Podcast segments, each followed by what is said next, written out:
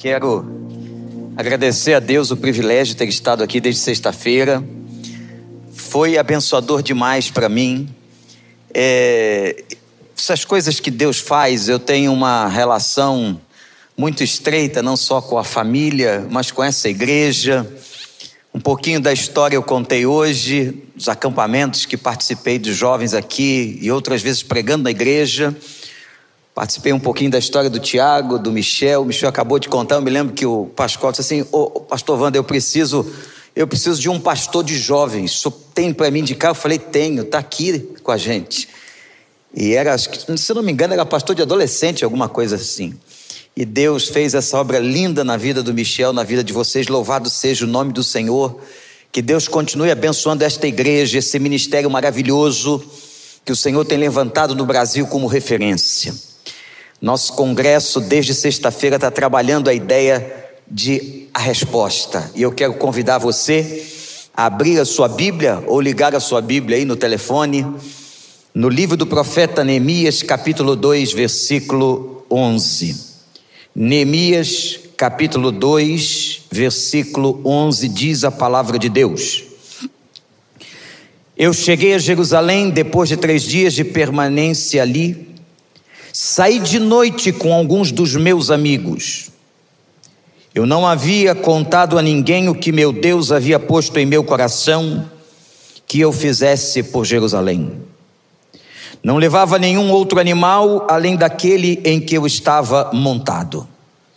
De noite saí pela porta do vale na direção da fonte do dragão e da porta do esterco examinando o muro de Jerusalém que havia sido derrubado, sua porta e suas portas que haviam sido destruídas pelo fogo. Fui até a porta da fonte e do tanque do rei, mas ali não havia espaço para o meu animal passar. Por isso subi o vale ainda de noite, examinando o muro. Finalmente voltei e tornei a entrar pela porta do vale.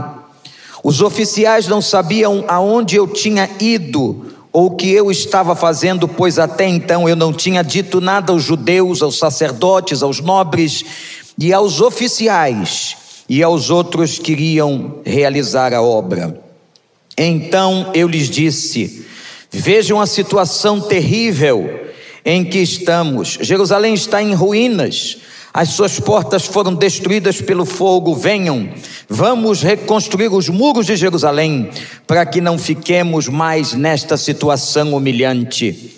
Também lhes contei como Deus tinha sido bondoso comigo e o que o rei me tinha dito. Que o Espírito Santo nos abençoe. A resposta veio dos escombros. Os escombros falam. Depois da destruição de Jerusalém, história de Neemias é muito conhecida daqueles que leem a Bíblia. Neemias vai como prisioneiro, fica na cidadela de Suzã. Vocês conhecem essa história? Há um chamado de Deus, um toque do Espírito Santo, e Neemias volta para reconstruir Jerusalém num propósito que o Senhor havia colocado no seu coração. Eu quero chamar a sua atenção para alguns momentos nesse texto e nesse contexto da chegada de Neemias em Jerusalém. Ele sai à noite sozinho. Profeta de Deus começa a caminhar no meio de escombros. Foi isso que nós acabamos de ler aqui. O que é que Neemias viu? Ele viu a destruição. Eram escombros por todos os lados por onde ele passava, ao ponto dele não conseguir passagem com o seu animal e ter que dar a volta por um lugar, diz o texto que nós lemos. Neemias olhava para frente, para trás, para os lados e só via escombros. Mas eu fico pensando, irmãos, que tipo de escombros ele estava vendo? Será que Neemias estava vendo apenas aquelas grandes pedras das muralhas de Jerusalém? Não. Não eram apenas estes escombros que estavam ali, não eram só as pedras. O que Neemias está vendo, a visão que ele está tendo, é muito mais profunda, gente, do que a visão de pedras. Ele olha as pedras no chão, os muros de uma cidade, aquela época, representavam a sua segurança. Portanto, quando os babilônicos destruíram Jerusalém, destruíram seus muros, era uma cidade sem segurança e queimaram suas portas. As portas de uma cidade, as entradas de uma cidade, os portões de uma cidade simbolizavam a honra de uma cidade. E elas foram impiedosamente queimadas.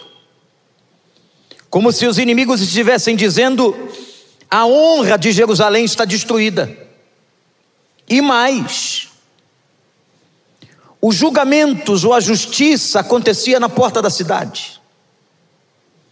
Os juízes se sentavam nos portões da cidade para julgar as causas do povo.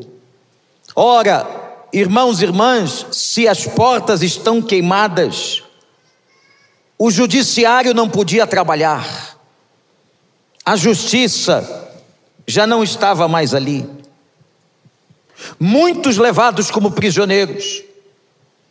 A cidade e os muros destruídos, escombros estavam lá. Mas não era só isso.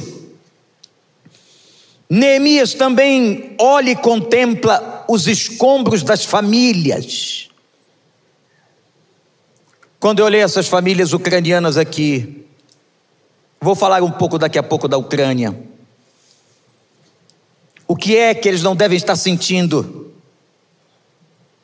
Quando Neemias entrou em Jerusalém, ele viu as casas destruídas, ele viu as casas vazias, arruinadas, o lugar onde o seu povo morava já não existia mais. Mas ele não vê só os escombros dos muros, ele não vê só a desonra da cidade, ele não vê só a destruição da segurança da cidade, ele não vê só a representação das famílias destruídas, as casas, ele vê os escombros da sua própria vida. Neemias havia perdido o seu povo, ele não estava ali, ele era escravo na Babilônia, e o rei Artaxerxes o liberara com uma missão de tentar fazer alguma coisa por Jerusalém. Escombros. E são esses escombros, igreja. Olhe para mim, guarde no seu coração que o pastor vai dizer agora. São esses escombros que vão ser a resposta que Neemias está esperando para o seu coração. Os escombros falam. Os escombros mexem com ele. E são nesses escombros que Deus consolida a sua visão. Atenção, gente. E eu quero trazer isso uma aplicação a todos nós que estamos aqui. Nós estamos hoje no meio de um país em escombros de cidades e de uma sociedade moralmente em escombros, de um país polarizado, doente, com muitas feridas no coração. E quando nós olhamos as nações, não apenas o Brasil, nós entendemos que a igreja do século 21, desse tempo, dessa geração e desta época, está vivendo no meio dos escombros. Quem sabe, alguém entrou aqui hoje, cuja família está realmente destruída em escombros, a sua casa, não fisicamente, mas moralmente em ruínas, a sua vida pessoal mas eu quero afirmar e fazer uma afirmação para você que você guarde isso no seu coração, apesar dos escombros, apesar das dificuldades, apesar das lutas, apesar dos muros derrubados, apesar da porta queimada. Eu digo a você hoje que Deus tem uma palavra para você, Deus tem um futuro para você, Deus tem uma esperança para você e há salvação no nome do Senhor. Você crê nisso? Há sempre salvação, mesmo quando a gente não está bem. Ou você acha que nós estamos bem todos os dias? Michel, você está bem todo dia? Qual pastor que está aqui que está bem todo dia? Você está bem, Vitali? Você está bem, Tiago? Nem todo dia a gente está bem. E mesmo assim a misericórdia de Deus nos alcança. Eu me lembro de, uma, de um episódio esquisito que eu passei na minha vida. Uns anos atrás, tinha um shopping center lá perto da igreja. E aquele shopping center, naquela época, tinham pessoas que estavam controlando as entradas dos carros. E naquele dia, era uma segunda-feira, eu tinha que ir lá e pagar uma conta e eu não estava bem. Me lembro claramente, e quando eu chego com o carro, e nesse dia que você está mal, o dia mal é um dia difícil, não é? E é um dia que a gente é colocado à prova. Eu cheguei com o carro, parei na cancela, naquele lugar que a gente entra e um homem ia dar um ticket de entrada, não estava automatizado aquele shopping naquela ocasião. E quando eu parei o carro ali, o homem ficou parado olhando para mim. E eu esperando ele me dar o ticket, ele não dava o ticket e eu não estava bem. Os irmãos imaginem, a cabeça da gente começa a trabalhar e o inimigo começa a jogar flecha. Eu estava me irritando com aquele homem. E o homem não fazia absolutamente nada. Eu não estava entendendo, olhei para ele e falei: o que está acontecendo? Quem é esse sujeito?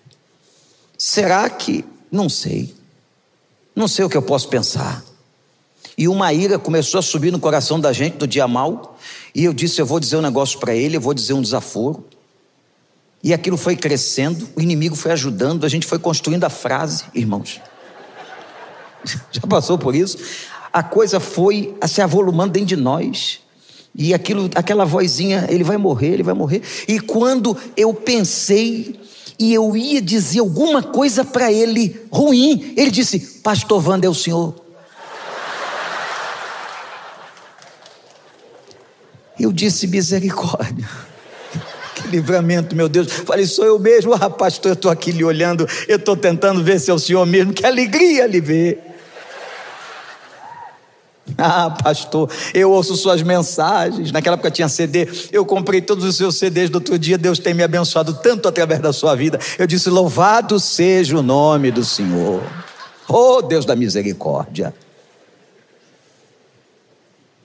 Até na hora do escombro, mais difícil do porão da sua alma, até na visão mais difícil de Neemias, na hora mais dura da vida, Há uma resposta nos momentos em que as coisas estão destruídas. Eu quero que você saia daqui, que o Espírito Santo renove a sua esperança, dê graça ao teu coração, console a tua vida, abençoe e que você saia daqui renovado pelo poder do Espírito Santo em nome de Jesus. Quem acredita nisso? E é no meio dos escombros que Neemias tem uma visão consolidada.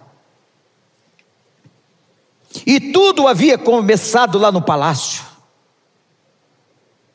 Quando Artaxerxes, percebendo a tristeza do semblante, disse: O que você tem? E ele diz: Como eu posso estar bem se meu povo está em grande miséria e opróbrio? Ah, como eu gostaria de ir até lá. Vou encurtar a história e Artaxerxes permite que aquele escravo de confiança, porque Neemias era copeiro, trabalhava numa função importante no palácio, permite que ele vá lhe dar cartas de autorização de passagem pelas províncias e lhe dá material de construção e faz tanta coisa, porque o nosso Deus é aquele que faz muito mais abundantemente além daquilo que pedimos e pensamos. E ele chegou, e quando ele vai à noite, é à noite, é olhando os escombros que Deus fala e que Deus confirma.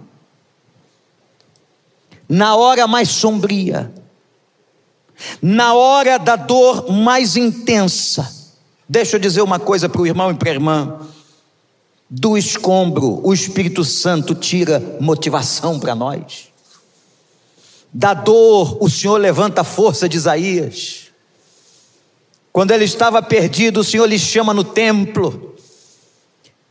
Quando Jeremias não acreditava em si mesmo, o Senhor disse: Não digas que és imaturo, porque eu te formei e te chamei no ventre de tua mãe e eu te capacitarei. O Senhor é tremendo, mesmo quando a nossa visão é turva, mesmo quando a vida está difícil, mesmo quando tudo foi derrubado ao nosso redor, até dentro de casa, vem a graça de Deus, vem o consolo de Deus e vem a consolidação de uma visão. Missionários que estão aqui, congregações, irmãos, pastores irmãs, que Deus, pelo Espírito Santo, eu não sei qual é, mas Ele sabe, possa consolidar nessa noite a sua visão, a visão dele para a sua vida, o que Ele quer de você. E é desses escombros, passeando pelos escombros. Neemias não chora neste momento, ele já tinha chorado no capítulo 1 ele não desiste, ele não se atemoriza diante de tão grande dor e destruição, mas ele se motiva. E diz o texto: Eu não havia falado absolutamente nada, nem aos magistrados, os sacerdotes, aquilo que nós iríamos fazer. E sabe que estava no coração de um copeiro reconstruir uma cidade inteira. Deus acredita em sonhos. Deus planta sonhos, e sonhos que se tornam realidade pela fé e sonhos que Ele abençoa. Você que está aqui nesta noite ou em casa na internet, eu quero dizer a você que, mesmo no meio dos escombros que você possa estar passando, o Senhor vai te fazer sonhar, o Senhor vai te trazer visões de esperança, e o Senhor tem projeto, projeto para a tua vida. Você crê nisso? Glorifique ao Senhor, agradeça ao Senhor, engrandeça ao Senhor, e já diga: Muito obrigado, Pai porque mesmo no meio dos escombros eu posso ver a tua glória. Foi isso que aconteceu com Neemias. Uma paixão no meio dos escombros renasceu, ardia no coração dele. E agora era a hora dele levar encorajamento. Irmãos, como Deus faz. Hoje pela manhã, eu contei à igreja que eu tenho alguns vínculos com a obra missionária, especialmente com missões mundiais. Valdemiro Timichak, que foi nosso executivo muitos anos e membro desta igreja há tantas décadas atrás, me fez um desafio e foram mais de 50 países visitados, onde pelo menos uma vez ao ano eu ia trabalhar com treino de missionários, treino da área emocional e pastoral com eles em tantos lugares. E eu quero mostrar a você como é que Deus faz como é que Deus coloca sonhos como colocou em Neemias, mesmo no meio da destruição, da dor, da dificuldade. E hoje pela manhã eu contei algumas experiências que tive na Índia, na Rússia, em alguns outros lugares, mas hoje à noite, como nós estamos numa noite ucraniana, eu vou contar algumas poucas histórias sobre a minha experiência na Ucrânia. E quando cheguei a Kiev, aliás, uma linda cidade, que dor ver o que aconteceu a Kiev recentemente. Um dos nossos missionários batistas que estudaram aqui em Recife, Liubomir, está na cidade de Kiev. Quando a guerra começou, eu estava nos Estados Unidos e liguei para ele, ele estava falando baixinho, dizendo assim: Pastor, hoje é minha ronda. Falei, como assim, Lubomir? Eu estou cuidando com um grupo de homens do condomínio onde nós moramos por causa das bombas. Os russos fizeram alvos e eles colocam uniformes dos soldados ucranianos para enganar. Eu falei, meu irmão, você é pastor, você foi treinado com Bíblia, você tem uma arma. Ele disse, eu tenho uma faca, pastor. Eu estava falando com ele e ele é o responsável pela ronda do condomínio naquele dia. Já era noite na Ucrânia. E naquele momento, nós pudemos orar. Enquanto nós estávamos orando, um outro grupo de homens ucranianos descobriram um lugar que seria atacado pelos russos e conseguiram safar a situação. Deus estava ali.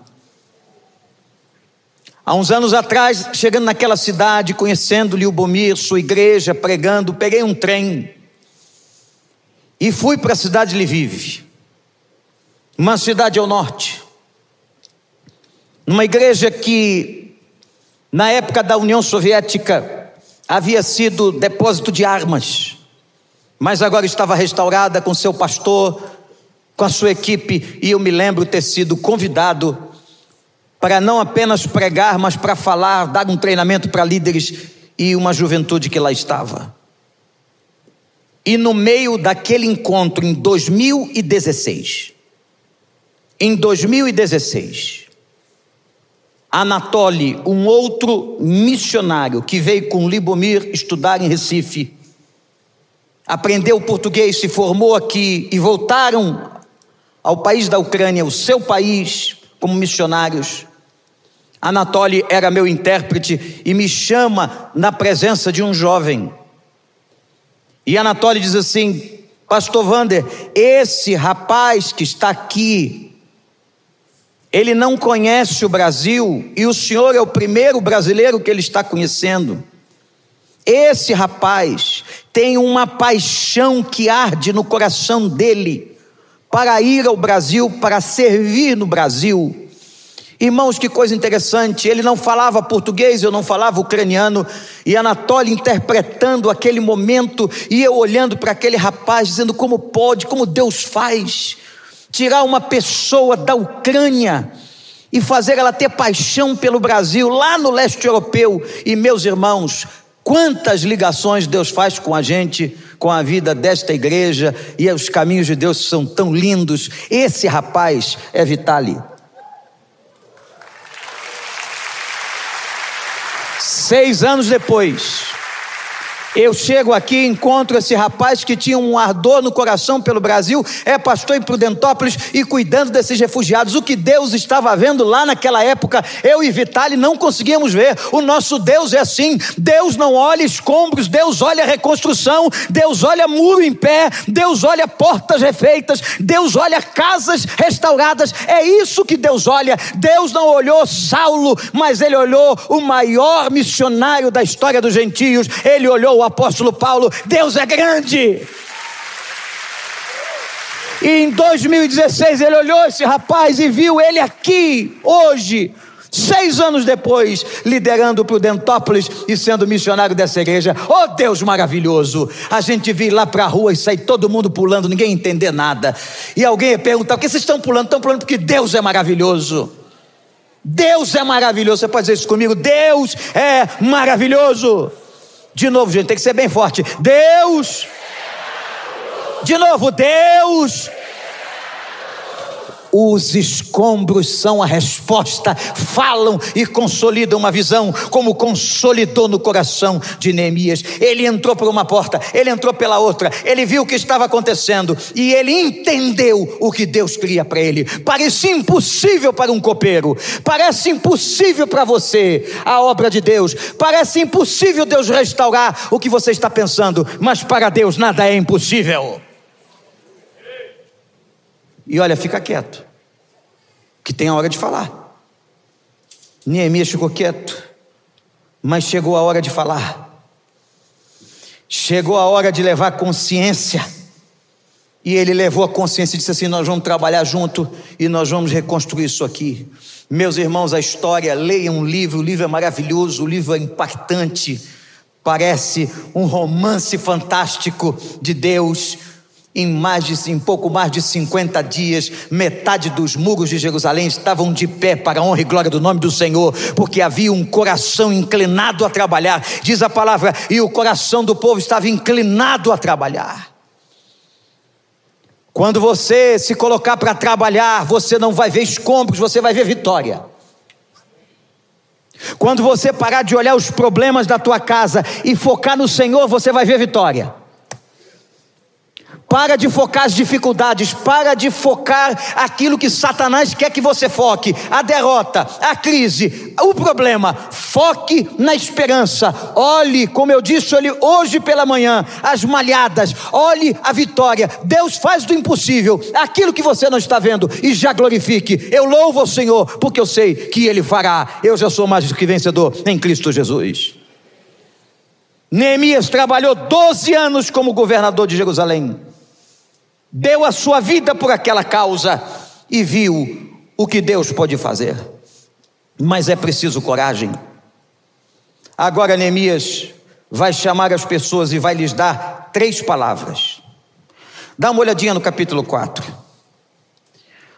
Olha comigo o versículo de número 14. Fiz uma rápida inspeção, Neemias 4,14. Imediatamente eu disse, agora ele fala. Tem hora que a gente fica em silêncio orando. Tem horas que a gente fica anotando o que Deus está dizendo. Presta atenção. Tem horas que é para ficar quieto.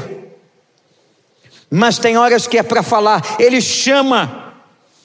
Ele chama os nobres, os oficiais e o restante do povo que ali estava em opróbrio e miséria e vai dar três palavras. Não tenham medo deles. Lembre-se que o Senhor é grande e temível. E lutem por seus irmãos, por seus filhos, por suas filhas, por suas mulheres e por suas casas. Igreja, primeira igreja batista em Curitiba, meus irmãos que estão aqui, há uma razão pela qual lutamos. Há uma razão do porquê pregamos este evangelho, que é exatamente tirar pessoas dos escombros da vida, dos escombros emocionais, dos escombros espirituais. E ao invés de chorarmos, transformarmos esses escombros em palavra. Foram três palavras. Anote no seu coração: não tenham medo. Repita comigo, igreja: não tenham medo. O inimigo tentará provocar desânimo em você hoje à noite, porque eu sei que Deus está falando nesse lugar. Deus está falando nesse lugar, não é porque eu estou dizendo não, porque é promessa dele. Onde estiverem dois ou três reunidos no meu nome, eu vou estar presente. Jesus está aqui, irmãos. E quando Jesus está presente, a palavra, a poder, a manifestação da Sua presença, o Senhor está passeando no nosso meio, Deus está falando com você. Mas Jesus ensinou um princípio que vem um pássaro do inferno para tentar roubar a semente, mas que você não deixe, não deixe o inimigo colocar boato na sua cabeça, colocar mentira na sua cabeça, tentar tirar essa coragem que Deus está te dando. Nessa noite, o Senhor vai te revestir com o espírito de coragem para você enfrentar os escombros da sua vida e que você não desista e não deixe o inimigo tirar esta coragem, mas que esta coragem agora possa revestir a tua mente, a tua alma, a tua emoção, o teu coração, em nome de Jesus. Quando nós chegamos uma vez ao Iraque, um grupo de pastores, era o auge da guerra iraquiana. Em 100 quilômetros, nós passamos em mais de 30 barreiras da polícia e sempre um momento tenso. Encontramos o pastor Nabil, que era pastor da Igreja Batista de Bagdá. Ele chegara com uma com um envelope, com uma carta que ele havia recebido. Sabe o que tinha na carta? Sabe o que havia no envelope? Havia uma bala, uma bala e um bilhete. Se o senhor continuar pregando o evangelho, é só isso que custa a sua vida. Mas ele virou para a sua congregação e disse: Quem me defende é o meu Senhor, eu estou nas mãos do meu Senhor, a minha vida e os meus dias estão escritos no livro do Senhor. Então, quer que eu viva ou quer que eu morra, eu sou do Senhor, eu sou de Cristo e eu não posso parar de pregar o Evangelho. Me lembrei de Paulo: ai de mim se não pregar o Evangelho e a palavra de Deus. Coragem, meu irmão. Alguém perguntou, pastor, igreja, nós vamos passar dias melhores? Eu sinto dizer a você que a Bíblia não diz isso. Que os tempos escatológicos são tempos difíceis, são tempos de perseguição, são tempos de dor. Mas uma coisa eu sei: são tempos da nossa vitória e de que todos nós, servos de Jesus, estamos indo para casa. De uma maneira ou de outra a primeira palavra que Neemias deu aos nobres magistrados e aquele povo foi coragem, não tenham medo. A segunda palavra foi uma palavra de profunda espiritualidade. Lembrem-se do Senhor.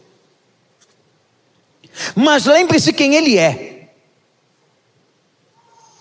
A coisa mais linda da nossa meditação, na nossa devocional, no momento com Deus que a gente tem e deve ter diariamente, gente é lembrar quem o nosso Deus é.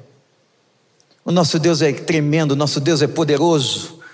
O nosso Deus é caminho, nosso Deus é verdade, nosso Deus é vida, nosso Deus é água que sacia a sede, nosso Deus é o pão que mata a nossa fome, o nosso Deus é a porta, o nosso Deus é o nosso esconderijo, o socorro presente na angústia, Ele é o nosso pastor, Ele não deixa faltar nada, o nosso Deus é soberano, o nosso Deus é onisciente, o nosso Deus é onipresente, o nosso Deus é onipotente, o nosso Deus é tudo. Louve ao Senhor, porque o nosso Deus é tudo, o Deus que te guarda não dorme, o Deus que está aqui ao teu lado é Senhor, o Deus que você ama, adora e louva, não tem limites. Ele diz: as estrelas estão todas nas palmas das minhas mãos e eu sei o nome de cada uma delas.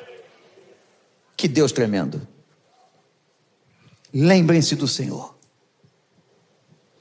Amanhã, quando a dor vier, quando um problema chegar, porque chega, tribulação, no mundo tereis aflições, lembre-se do Senhor. Quando Israel ia fraquejar, Deus dizia assim: olha para trás. Vejam o que eu já fiz a vocês, e assim como lhes fiz no passado, lhes farei no presente, o Deus que lhe abençoou. Quem que está nessa congregação aqui hoje que reconhece a bênção de Deus no passado da sua vida? Quem reconhece? Levanta a mão aí, levanta a mão. Aleluia. Esse Deus que abençoou você lá, vai abençoar você aqui e abençoará você amanhã. Lembrem-se do Senhor, isto é, tocar na profundidade da espiritualidade daqueles homens, fortalecendo aqueles homens, lembrando aqueles homens do poder do Senhor, da vida do Senhor, da bondade do Senhor, do livramento do Senhor. Primeira palavra, não temam. Segunda palavra de Neemias no meio dos escombros, os escombros que fizeram ele sedimentar a sua visão que vocês entendam quem é o Senhor. E a terceira palavra, temam somente a Deus, respeitem a Deus. Quem teme a Deus não teme pessoas. Quem tem a sua vida nas mãos do Senhor, e a gente sabe, irmãos, não podemos ignorar isso. Olha para mim, guarda no fundo do seu coração. Porque muita gente leva a vida cristã de uma maneira tão natural, parece que é apenas um movimento religioso, vira à igreja, sabe fazer orações, tem uma coleção de Bíblias na estante de casa, canta no coro da igreja, trabalha no serviço, mas a nossa batalha, a nossa luta não é contra carne nem sangue, é uma luta árdua. Nós estamos enfrentando potestades, nós estamos enfrentando coisas do inferno, um maligno que se levanta. Às vezes, olha para mim, guarde isso. Você estará conversando amanhã com uma pessoa. Na verdade, o problema não é aquela pessoa, não é ela que está falando, mas quem está controlando ela, quem está por trás dela para desvirtuar sua vida e desanimar você. Mas confia no Senhor, se mantenha firme no Senhor. O Senhor frustra, o Senhor frustra todos os desígnios do inimigo. Sambalate e Tobias se levantaram contra Neemias, mas o Senhor os frustrou.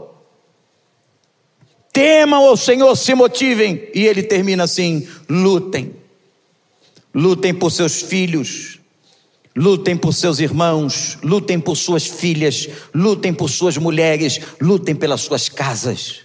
Havia um motivo Aquele escombro não o arrasou, Aquele escombro não o deprimiu, aquele escombro era a resposta, era um alvo de motivação, era o lugar onde Deus consolidava a visão que lhe dera no palácio de Artaxerxes. O Senhor faz isso, e se você está aqui com uma situação difícil no meio de escombros, lembre-se, lute, há motivos pelos quais você deve lutar. Principalmente pela sua casa. Lute por tudo que você puder nessa vida. Diga a Deus, Senhor, eu luto pela tua obra, eu luto pelos meus filhos. Escombros. Mas eu quero terminar essa reflexão dizendo uma coisa para vocês. Esse homem que foi de Artaxerxes aos escombros de Jerusalém. Ele precisou, e ele só pôde fazer aquilo, porque ele estava rendido na presença de Deus. Ele só pôde levar a palavra de motivação, Michel, porque ele estava rendido. Ele só pôde motivar a congregação porque ele estava rendido.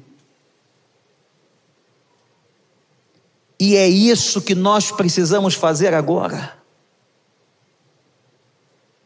Essa foi a mensagem de Deus quando o profeta falou com o comandante da Síria, quando fala com Namã. Quando convida a que ele seja rendido, submisso, para que fosse curado da lepra. Eu fico pensando, imaginando, que ele precisava primeiro descer daquele cavalo. Ah, como tem crente em cima do cavalo. O cavalo é um animal imponente. E Naamã estava em cima do cavalo, cheio de medalhas de uniforme militar. A ordem de Deus é esquisita, porque Deus faz os negócios esquisitos. Desce do cavalo e tira a roupa e se banha no rio sujo. Naamã ficou aborrecido e disse para o profeta: Eu podia eu podia mergulhar, se fosse o caso de cura, lá nos rios da minha terra, no Abana, no Farfá, mas por que me mergulhar nesse rio sujo? O propósito de Deus é que ele fosse rendido, que ele se quebrasse Talvez Deus esteja falando a você hoje que muitas coisas não aconteceram ainda, porque você não desceu do cavalo, não tirou o uniforme e as medalhas. Nós adoramos as nossas medalhas, as nossas honrarias, mas fica rendido, como ficou Neemias rendido. E foi quando Naamã se rendeu, que a cura e a purificação dele veio ele não mergulhou uma vez só, não, foi sete vezes. A primeira, a segunda, a terceira, a quarta, a quinta, a sexta, a sétima. Tem que se render. Se esse evangelho não leva você ao arrependimento e à rendição, não valeu essa pregação. Nós só seremos resposta se nós estivermos rendidos. Os escombros falam, os escombros da sua vida hoje estão falando. E eu quero terminar, como disse, contando uma outra história, Vitali, que aconteceu lá na sua igreja. Numa outra oportunidade que estive, eu acabei de pregar pela manhã.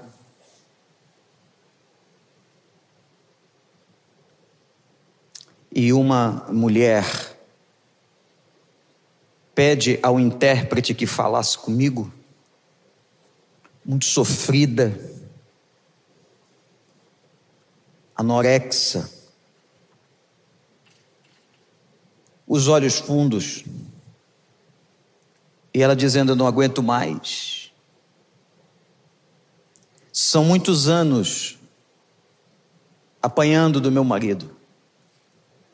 As coisas não são tão fáceis naquela região do leste europeu. E ela chorava, dizendo: Se Deus existe, por que, que não olha para os meus escombros? E eu disse a ela: Deus pode fazer isso. E ela não sabia que aquele homem, seu esposo que a maltratava, que era abusivo, naquela manhã, por uma razão qualquer de Deus, tinha ido à igreja. Ela não sabia e estava sentado ouvindo a mesma pregação. Eu saí do pátio depois de ter falado com ela, estava muito frio. O ucraniano deve adorar Curitiba. Estava bastante frio, eu fui para o pátio e daqui a pouco veio uma criança. Uma criancinha começou a puxar meu paletó e ela tentando falar comigo ucraniano e eu não entendia, mas dei atenção corporal a ela. E daqui a pouco veio uma pessoa que falava que conseguia interpretar o ucraniano disse assim: Pastor, ela está dizendo que a mãe dela está chamando o senhor de novo, porque o pai dela está aqui. E eu fui levado até aquele homem, chamado Ivan. E aquele homem estava quebrantado, rendido. Quem o tinha rendido foi o próprio Senhor Jesus. A mensagem da palavra é quando a gente jamais espera. E ele estava chorando, dizendo: Por favor, eu preciso de ajuda, eu preciso largar a bebida, eu não posso fazer isso com a minha família. Ele estava sóbrio naquele momento e ele sabia o quanto ele maltratava a família. Não era a vida que ele queria. Ele era escravo de Satanás, ele era escravo do álcool, ele estava pedindo ajuda. Irmãos, que cena triste. E eu disse: você pode vencer, não pela sua força e vã, mas pelo poder do Evangelho. E eu fiz uma coisa muito doida para carioca naquele momento. Eu abri o paletó no meio daquele frio eu tirei o paletó e eu entreguei na mão do Ivan. E disse assim: Ivan, isso aqui não é nenhum feitiço, isso aqui não é nada que você possa pensar misticamente. Isso aqui é só o meu paletó, um símbolo. Você vai colocar esse paletó atrás da porta do seu quarto. E quando Satanás vier para tentar você, para você beber, para você agredir a sua família, para você maltratar a sua esposa, você corre para o paletó e você olha para o paletó, vai lembrar do pastor, vai lembrar da palavra Deus disse: Isso é apenas um memorial. Ele pegou aquele paletó, gente, ele abraçou e ele chorava tanto, e eu estava ali num frio danado, mas ele agarrado naquele paletó. Glória a Deus, porque não foi você que sentiu o frio que eu senti. Mas glória a Deus. Algum tempo depois, eu liguei para a Ucrânia e perguntei, pastor Anatoly, como está Ivan? E ele disse: Ivan continua com o paletó pendurado atrás da porta. Deus tem restaurado a sua vida, a sua família está junta, porque ele se rendeu ao poder do Evangelho. Deus é maravilhoso. Do meio do escombro daquela casa, daquela família, a graça de Deus chegou. Aleluia! O escombro prega, o escombro fala. Neemias ouviu a voz do escombro e Deus lhe fortaleceu e os muros foram reconstruídos.